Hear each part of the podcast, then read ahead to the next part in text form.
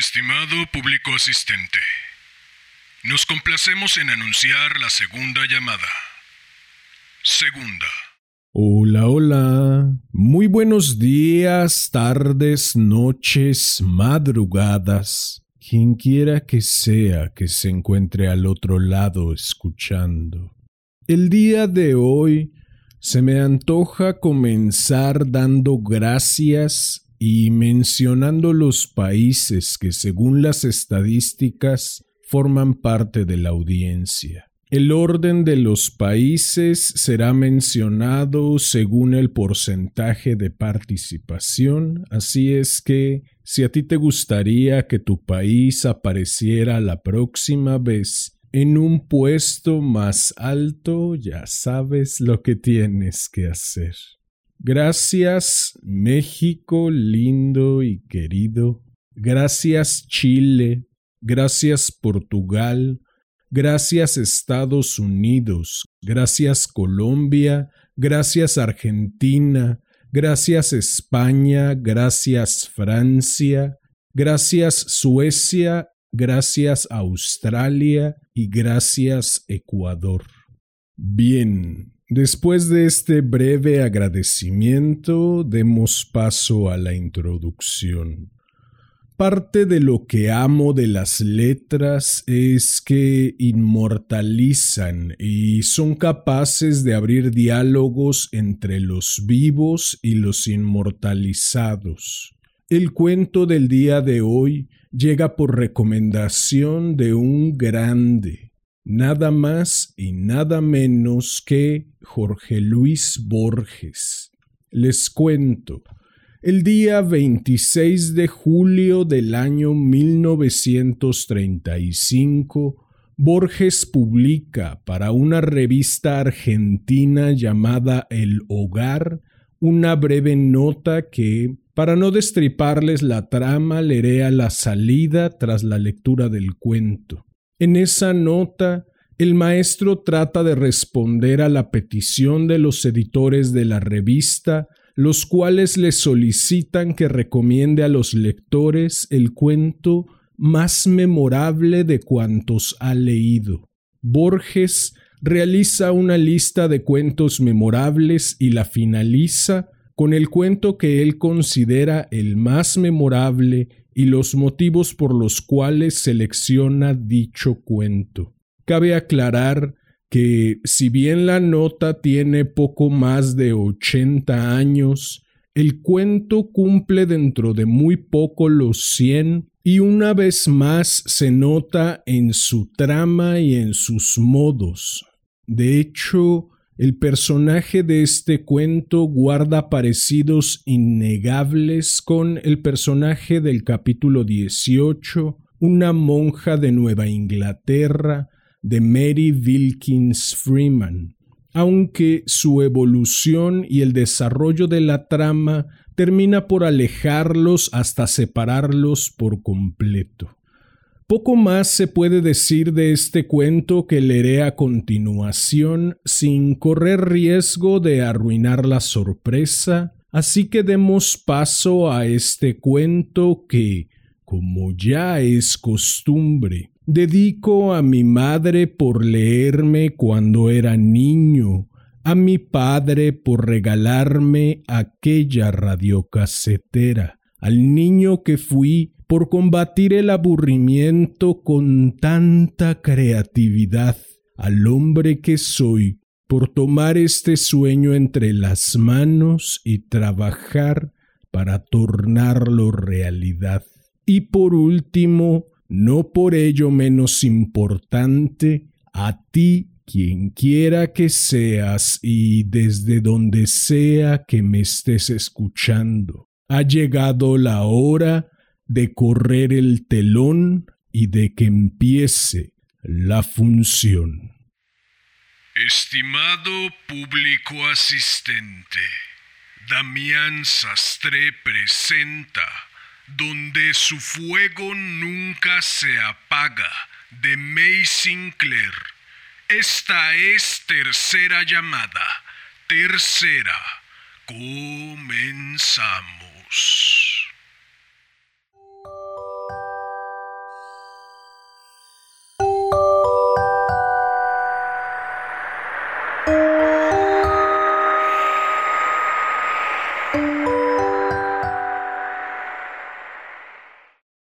Había nadie en el huerto.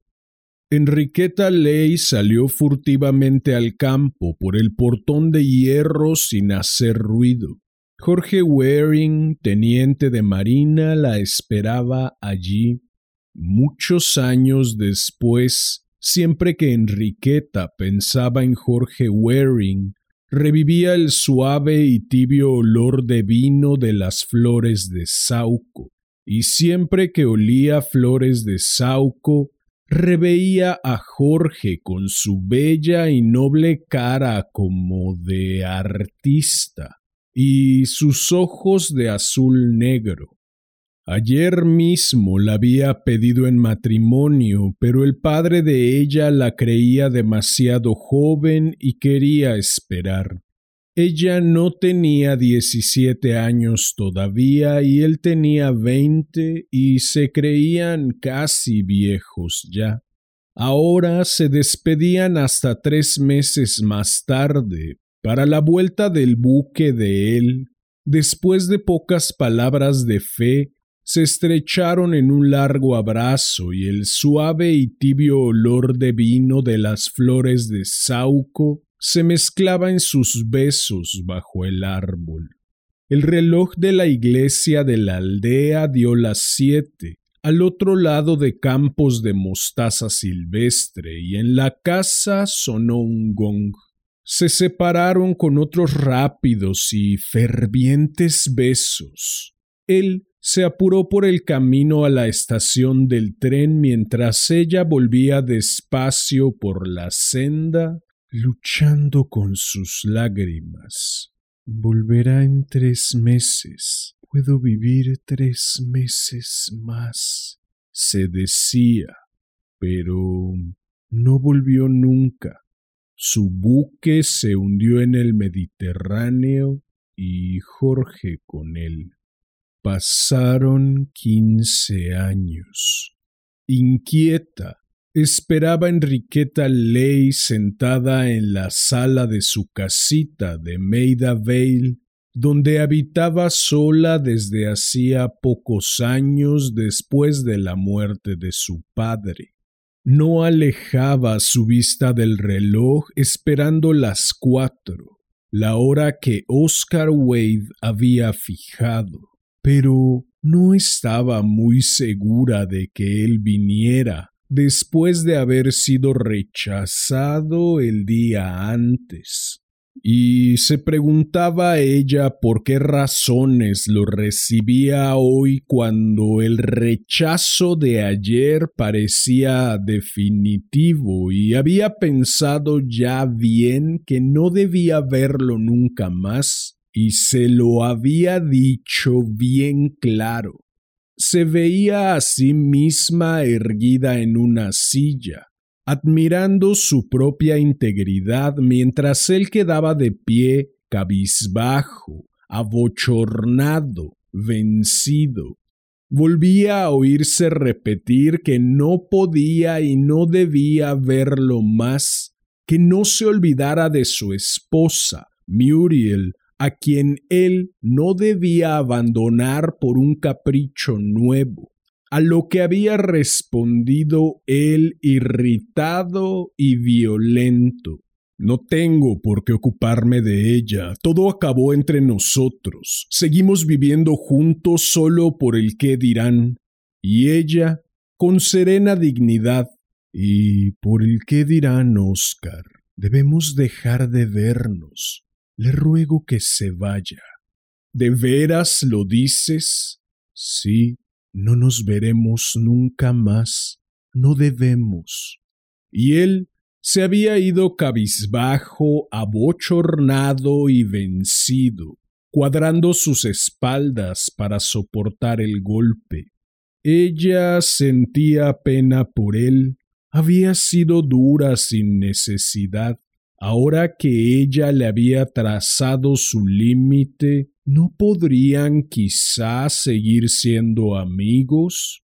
Hasta ayer no estaba claro ese límite, pero hoy quería pedirle que se olvidara de él, de lo que había dicho, y llegaron las cuatro, las cuatro y media y las cinco.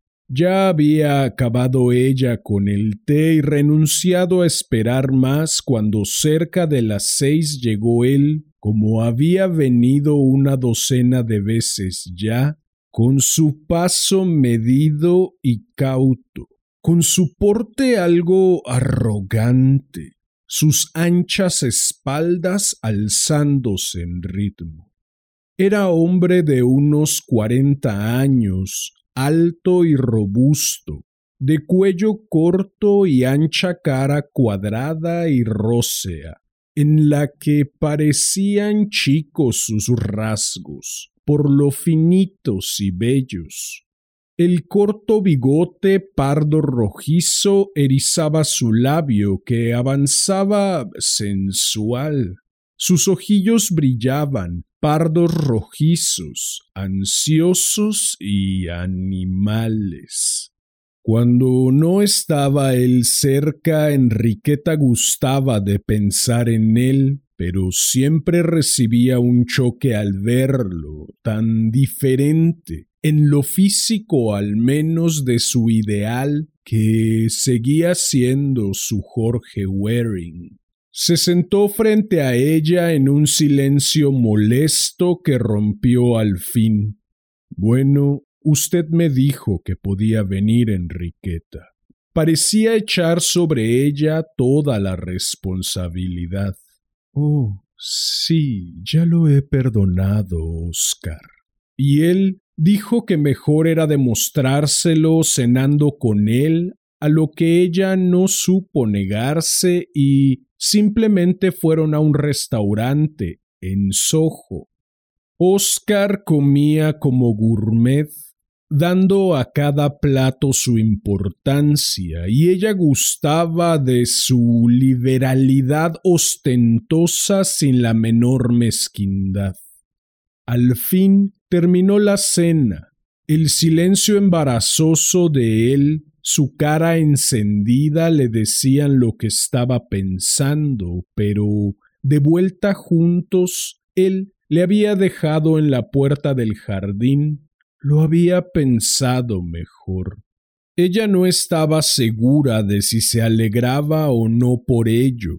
Había tenido su momento de exaltación virtuosa, pero no hubo alegrías en las semanas siguientes había querido dejarlo porque no se sentía atraída y ahora, después de haber renunciado, por eso mismo lo buscaba. Cenaron juntos otra y otra vez hasta que ella se conoció el restaurante de memoria. Las blancas paredes con paneles de marcos dorados, las blandas alfombras turcas azul y punzó, los almohadones de terciopelo carmesí que se prendían a su saya, los detalles de la platería y cristalería en las innúmeras mesitas, y las fachas de todos colores, rasgos y expresiones de los clientes y las luces en sus pantallitas rojas que teñían el aire denso de tabaco perfumado como el vino tiñe al agua, y la cara encendida de Oscar que se encendía más y más con la cena. Siempre, cuando él se echaba atrás con su silla y pensaba, y cuando alzaba los párpados y la miraba fijo, cavilando, ella sabía qué era, aunque no en qué acabaría. Recordaba a Jorge Waring y toda su propia vida desencantada, sin ilusiones ya. No lo había elegido a Oscar y en verdad no lo había estimado antes, pero ahora que él se había impuesto a ella no podía dejarlo ir. Desde que Jorge había muerto ningún hombre la había amado, ninguno la amaría ya, y había sentido pena por él pensando cómo se había retirado vencido y avergonzado. Estuvo cierta del final antes que él, solo que no sabía cómo y cuándo. Eso lo sabía él. De tiempo en tiempo repitieron las furtivas entrevistas allí en casa de ella. Oscar se declaraba estar en el colmo de la dicha, pero Enriqueta no estaba del todo segura. Eso era el amor, lo que nunca había tenido, lo deseado y soñado con ardor. Siempre esperaba algo más y más allá, algún éxtasis celeste, supremo, que siempre se anunciaba y nunca llegaba. Algo había en él que la repelía, pero por ser él no quería admitir que le hallaba un cierto dejo de vulgaridad. Para justificarse pensaba en todas sus buenas cualidades, en su generosidad, su fuerza de carácter, su dignidad, su éxito como ingeniero. Lo hacía hablar de negocios, de su oficina, de su fábrica y máquinas. Se hacía prestar los mismos libros que él leía, pero siempre que ella empezaba a hablar, tratando de comprenderlo y acercársele, él no la dejaba. Le hacía ver que se salía de su esfera, que toda la conversación que un hombre necesita la tiene con sus amigos hombres. En la primera ocasión y pretexto que hubo en asuntos de él fueron a París por separado. Por tres días Oscar estuvo loco por ella y ella por él. A los seis empezó la reacción. Al final del décimo día, volviendo de Montmartre, estalló ella en un ataque de llanto y contestó al azar cuando él le inquirió la causa, que el Hotel Saint Pierre era horrible, le daba en los nervios y no lo soportaba más. Oscar, con indulgencia, explicó su estado como fatiga subsiguiente a la continua agitación de esos días.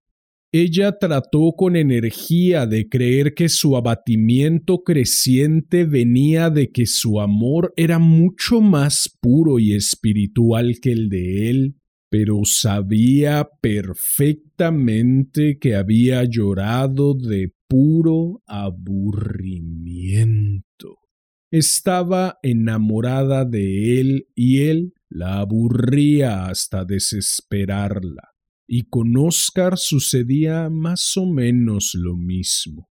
Al final de la segunda semana ella empezó a dudar de si alguna vez en algún momento lo había podido amar realmente. Pero la pasión retornó por corto tiempo en Londres. En cambio, se les fue despertando el temor al peligro, que en los primeros tiempos del encanto quedaba en segundo término, luego al miedo de ser descubiertos. Después de una enfermedad de Muriel, la esposa de Oscar, se agregó para Enriqueta el terror de la posibilidad de casarse con él que seguía jurando que sus intenciones eran serias y que se casaría con ella en cuanto fuera libre. Esta idea la asustaba a veces en presencia de Oscar, y entonces él la miraba con expresión extraña, como si adivinara, y ella veía claro que él pensaba en lo mismo y del mismo modo. Así que la vida de Muriel se hizo preciosa para ambos. Después de su enfermedad, era lo que les impedía una unión definitiva, pero un buen día después de unas aclaraciones y reproches mutuos que ambos se sabían desde mucho antes, vino la ruptura y la iniciativa fue de él.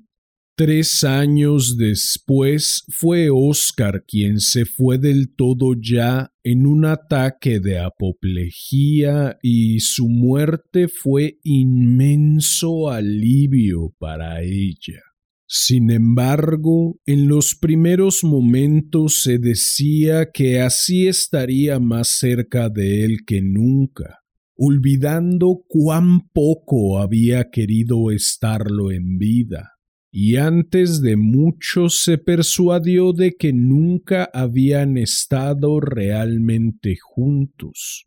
Le parecía cada vez más increíble que ella hubiera podido ligarse a un hombre como Oscar Wade y a los cincuenta y dos años, amiga y ayudante del vicario de Santa María Virgen en Maida Vale, diácona de su parroquia, con capa y velo, cruz y rosario y devota sonrisa, secretaria del hogar de jóvenes caídas, le llegó la culminación de sus largos años de vida religiosa y filantrópica en la hora de la muerte.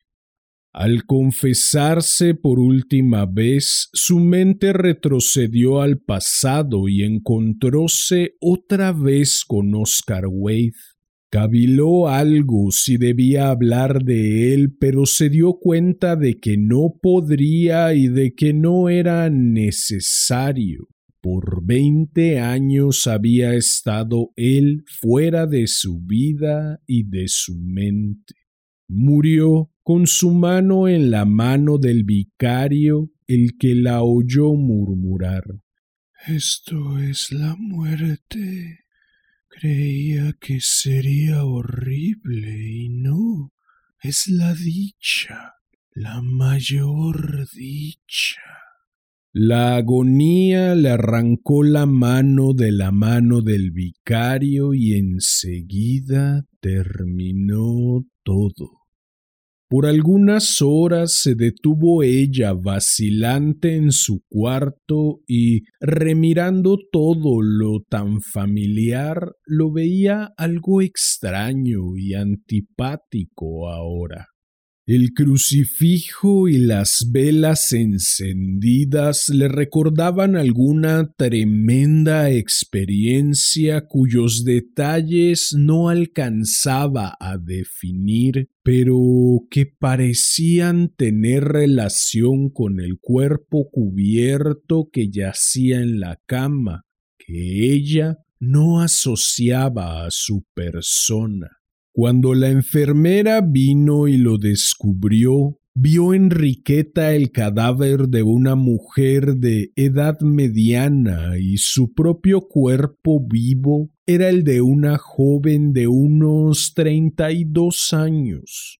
Su frente no tenía pasado ni futuro y ningún recuerdo coherente o definido, ninguna idea de lo que iba a ocurrirle.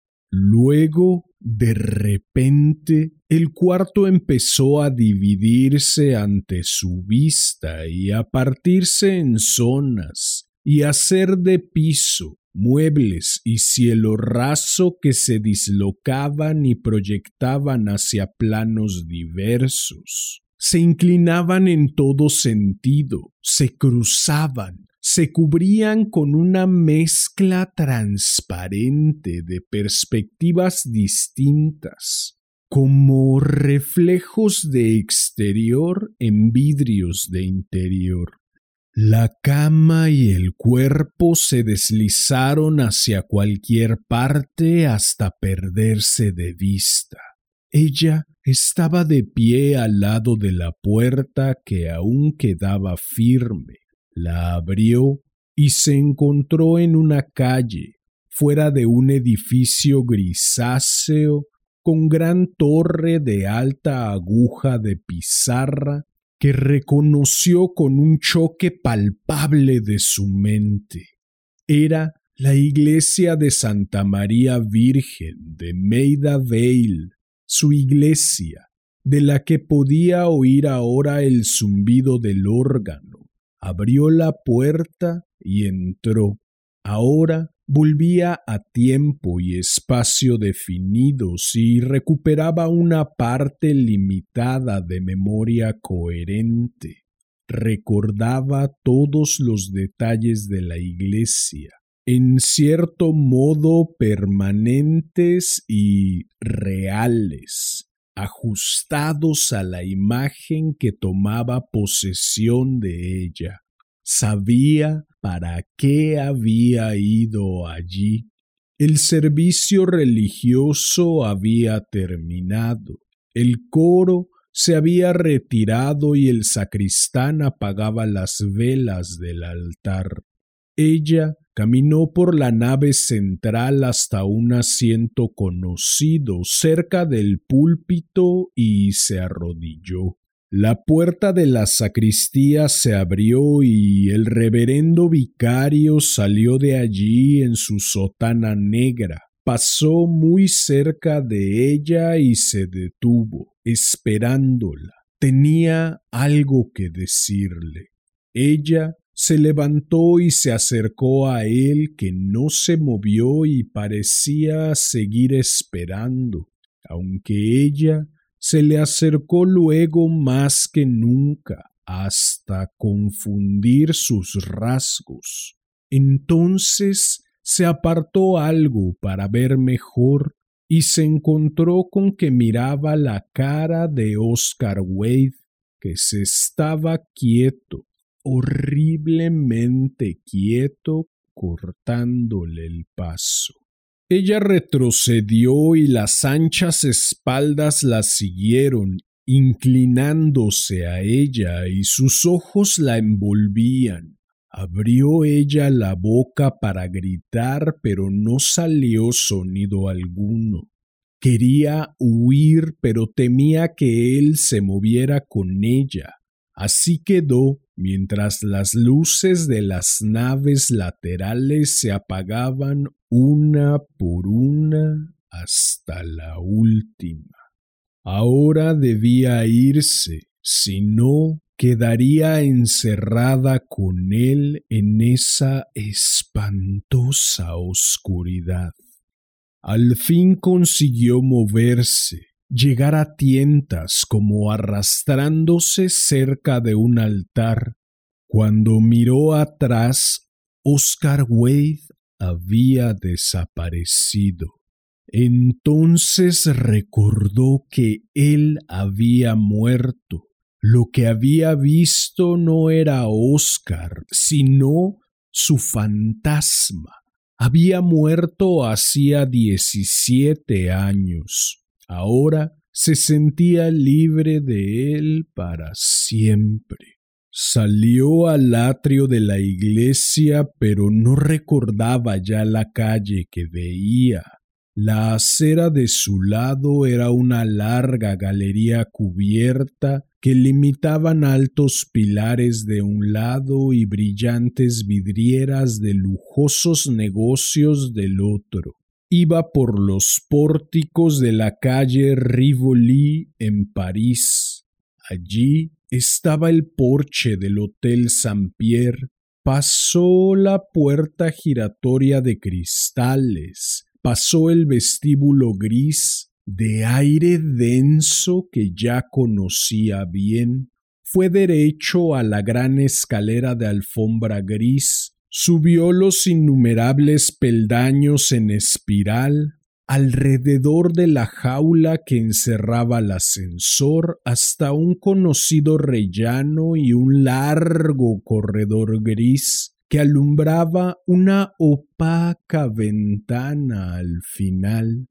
Y entonces el horror del lugar la asaltó y como no tenía ningún recuerdo ya de su iglesia y de su hogar de jóvenes, no se daba cuenta de que retrocedía en el tiempo.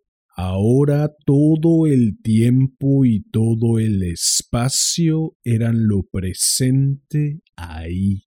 Recordaba que debía torcer a la izquierda, donde el corredor llegaba a la ventana y luego ir hasta el final de todos los corredores pero temía algo que había allí. No sabía bien qué. Tomando por la derecha podría escaparse. Lo sabía. Pero el corredor terminaba en un muro liso. Tuvo que volver a la izquierda por un laberinto de corredores hasta un pasaje oscuro, secreto y abominable con paredes manchadas y una puerta de maderas torcidas al final, con una raya de luz encima. Podía ver ya el número de esa puerta. 107. Algo había pasado allí alguna vez y si ella entraba, se repetiría lo mismo. Sintió que Oscar Wade estaba en el cuarto, esperándola tras la puerta cerrada. Oyó sus pasos mesurados desde la ventana hasta la puerta. Ella se volvió horrorizada y corrió, con las rodillas que se le doblaban, hundiéndose, a lo lejos, por larguísimos corredores grises, escaleras abajo, ciega y veloz como animal perseguido, oyendo los pies de él que la seguían hasta que la puerta giratoria de cristales la recibió y la empujó a la calle. Lo más extraño de su estado era que no tenía tiempo. Muy vagamente recordaba que una vez había habido algo que llamaban tiempo, pero ella no sabía ya más qué era. Se daba cuenta de lo que ocurría o estaba por ocurrir y lo situaba por el lugar que ocupaba, y medía su duración por el espacio que cruzaba mientras ello ocurría. Así que ahora pensaba, si pudiera ir hacia atrás hasta el lugar en que eso no había pasado aún, más atrás aún. Ahora iba por un camino blanco, entre campos y colonias envueltos en leve niebla. Llegó al puente de dorso alzado, cruzó el río y vio la vieja casa gris que sobrepasaba el alto muro del jardín. Entró por el gran portón de hierro y se halló en una gran sala de cielo raso bajo ante la gran cama de su padre. Un cadáver estaba en ella bajo una sábana blanca y era el de su padre, que se modelaba claramente. Levantó entonces la sábana y la cara que vio fue la de Oscar Wade, quieta y suave, con la inocencia del sueño y de la muerte. Con la vista clavada en esa cara, ella, fascinada, con una alegría fría y despiadada. Oscar estaba muerto sin duda ninguna ya, pero la cara muerta le daba miedo al fin e iba a cubrirla cuando notó un leve movimiento en el cuerpo. Aterrorizada alzó la sábana y la estiró con toda su fuerza pero las otras manos empezaron a luchar convulsivas. Aparecieron los anchos dedos por los bordes, con más fuerza que los de ella, y de un tirón apartaron la sábana del todo, mostrando los ojos que se abrían y la boca que se abría y toda la cara que la miraba con agonía y horror, y luego se irguió el cuerpo y se sentó, con sus ojos clavados en los de ella, y ambos se inmovilizaron un momento contenidos por mutuo miedo. De repente se recobró ella, se volvió y corrió fuera del salón, fuera de la casa, se detuvo en el portón indecisa hacia dónde huir. Por un lado, el puente y el camino la llevarían a la calle Rivoli, a los lóbregos corredores del hotel. Por el otro lado, el camino cruzaba la aldea de su niñez. Ah, si pudiera huir más lejos hacia atrás, fuera del alcance de Oscar, estaría al fin segura. Al lado de su padre, en su lecho de muerte, había sido más joven, pero no lo bastante. Tendría que volver a lugares donde fuera más joven aún, y sabía dónde hallarlos. Cruzó por la aldea, corriendo, pasando el almacén y la fonda y el correo y la iglesia y el cementerio, hasta el portón sur del parque de su niñez. Todo eso parecía más y más insustancial. Se retiraba tras una capa de aire que brillaba sobre ella como vidrio. El paisaje se rajaba, se dislocaba y flotaba a la deriva.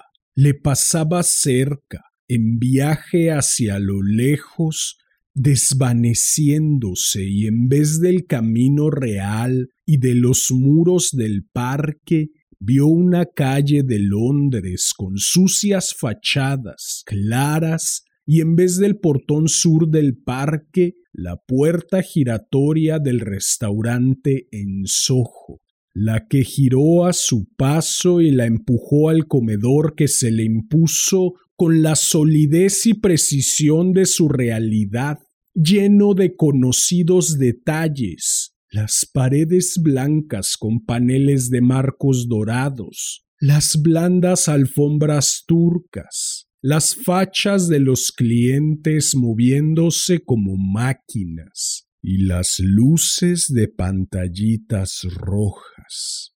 Un impulso irresistible la llevó hasta una mesa en un rincón donde un hombre estaba solo, con su servilleta tapándole el pecho y la mitad de la cara.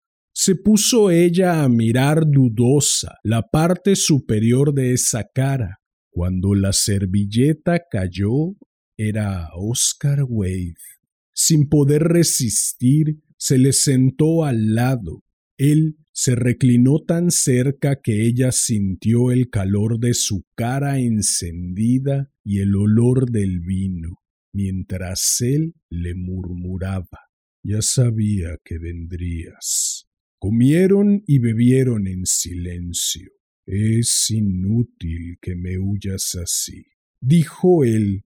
Pero todo eso terminó, dijo ella. Allá sí, aquí no. Terminó para siempre. No, debemos empezar otra vez y seguir y seguir. Ah, no, cualquier cosa menos eso. No hay otra cosa. No, no podemos. ¿No recuerdas cómo nos aburríamos? Que recuerde, ¿te figuras que yo te tocaría si pudiera evitarlo? Para eso estamos aquí. Debemos, hay que hacerlo. No, no, me voy ahora mismo. No puedes, dijo él la puerta está con llave. Oscar, ¿por qué la cerraste? Siempre fui así. ¿No recuerdas? Ella volvió a la puerta y no pudiendo abrirla la sacudió, la golpeó frenética. Es inútil, Enriqueta. Si ahora consigues salir tendrás que volver. Lo dilatarás una hora o dos, pero ¿qué es eso en la inmortalidad? Habrá tiempo para hablar de inmortalidad cuando hayamos muerto. Ah, eso pasó. Ella se había ido muy lejos, hacia atrás en el tiempo, muy atrás, donde Oscar no había estado nunca y no sabría hallarla, al parque de su niñez. En cuanto pasó el portón sur, su memoria se hizo joven y limpia, flexible y liviana. Se deslizaba deprisa sobre el césped, y en sus labios y en todo su cuerpo sentía la dulce agitación de su juventud. El olor de las flores de Sauco llegó hasta ella a través del parterré.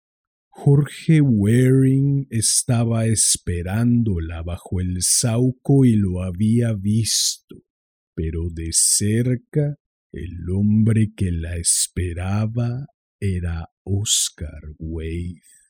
Te dije que era inútil querer escapar, Enriqueta. Todos los caminos te retornarán a mí. En cada vuelta me encontrarás.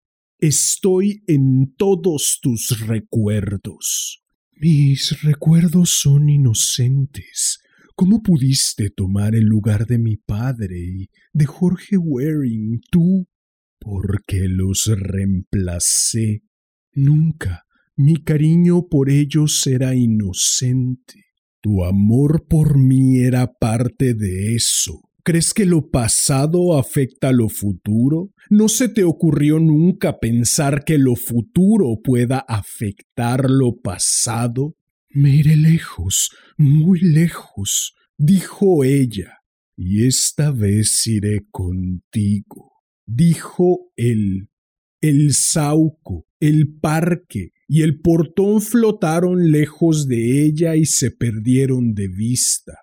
Ella iba sola hacia la aldea, pero se daba cuenta de que Oscar Wade la acompañaba detrás de los árboles, al lado del camino, paso a paso, como ella, árbol a árbol. Pronto sintió que pisaba un pavimento gris y una fila de pilares grises a su derecha y de vidrieras a su izquierda la llevaban al lado de Oscar Wade por la calle Rivoli. Ambos tenían los brazos caídos y flojos y sus cabezas divergían agachadas. ¿Alguna vez ha de acabar esto? dijo ella. La vida no es eterna. Moriremos al fin. ¿Moriremos? Hemos muerto ya. ¿No sabes qué es esto y dónde estamos?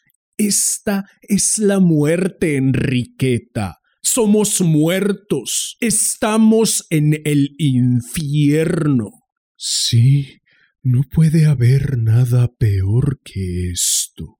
Esto no es lo peor. No estamos plenamente muertos aún mientras tengamos fuerzas para volvernos y huirnos, mientras podamos ocultarnos en el recuerdo, pero pronto habremos llegado al más lejano recuerdo y ya no habrá nada más allá, y no habrá otro recuerdo que este. Pero, ¿por qué? ¿Por qué? gritó ella. Porque eso es lo único que nos queda. Ella iba por un jardín entre las plantas más altas que ella. Tiró de unos tallos y no podía romperlos. Era una criatura. Se dijo que ahora estaría segura. Tan lejos había retrocedido que había llegado a ser niña otra vez, ser inocente, sin ningún recuerdo, con la mente en blanco era estar segura al fin. Llegó a un parterre de brillante césped. con un estanque circular rodeado de rocalla y flores blancas, amarillas y purpúreas. Peces de oro nadaban en el agua verde oliva. El más viejo, de escamas blancas, se acercaba primero alzando su hocico, echando burbujas.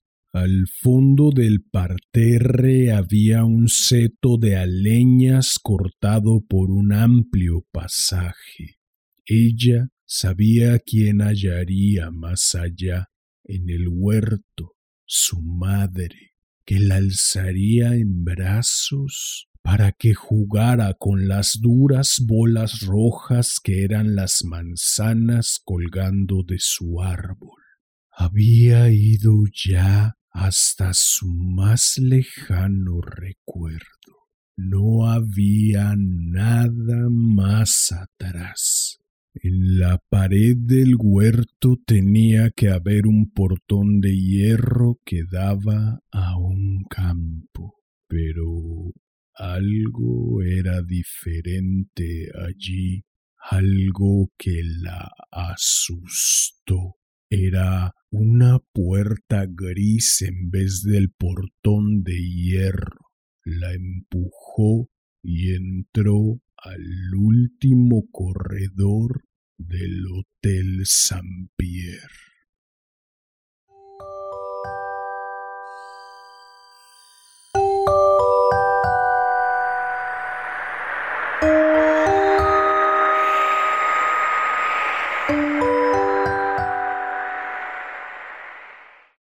Bien, pues eso fue donde su fuego nunca se apaga de May Sinclair. Espero que lo hayas disfrutado. Si fue así, agradecería enormemente que me ayudaras compartiendo, difundiendo. Bueno, tal como lo prometí en la presentación, daré lectura a la breve nota escrita por el maestro Jorge Luis Borges. Me piden el cuento más memorable de cuantos he leído. Pienso en el escarabajo de oro de Poe, en Los expulsados de Poker Flat de Bret Harte, en Corazón de la tiniebla de Conrad, en El jardinero de Kipling o en La mejor historia del mundo, en Bola de cebo de Maupassant, en La pata de mono de Jacobs, en El dios de los gongs de Chesterton. Pienso en el relato del ciego Abdullah en las mil y una noches, en O. Henry y en el infante don Juan Manuel, entre otros nombres evidentes e ilustres. El hijo, sin embargo, en gracia de su poca notoriedad y de su valor indudable, el relato alucinatorio donde su fuego nunca se apaga de May Sinclair.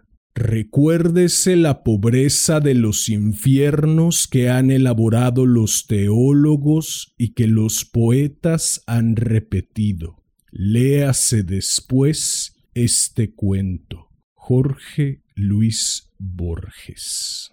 No sé ustedes, pero yo soy poco capaz de imaginar escenarios más infernales que el de regresar eternamente al lado de alguien que no solo no me fue grato del todo, sino que me fue francamente aburrido y en ocasiones insufrible. Y aún así, hay personas que no esperan el final de sus vidas para vivir dicho infierno, sino que lo experimentan durante toda su inenarrable existencia. Esos son infiernos y no cosas. A mí, muy personalmente, me hubiera encantado que la autora extendiera un poco más el suplicio del personaje, tomando en cuenta que pretende retratar una eternidad, pero esos son poco más que gustos personales. Sí, lo confieso, Soy un sádico y a mí me encanta hacer sufrir a mis personajes hasta sus últimas consecuencias. En fin, si deseas estar al tanto del contenido que publico, si deseas sugerir algún cuento para alguna de las dos secciones de este hermoso, sensual y exquisito podcast. Puedes buscarme en Facebook como Damián Sastre, en Instagram como arroba casi diario de un loco, en YouTube como casi diario de un loco TV, TE espacio VE. Si llegaste hasta aquí, como ya es costumbre, Agradezco inconmensurablemente tu valiosísimo tiempo. Recibe un enorme abrazo. Ten una excelente vida y hasta la próxima.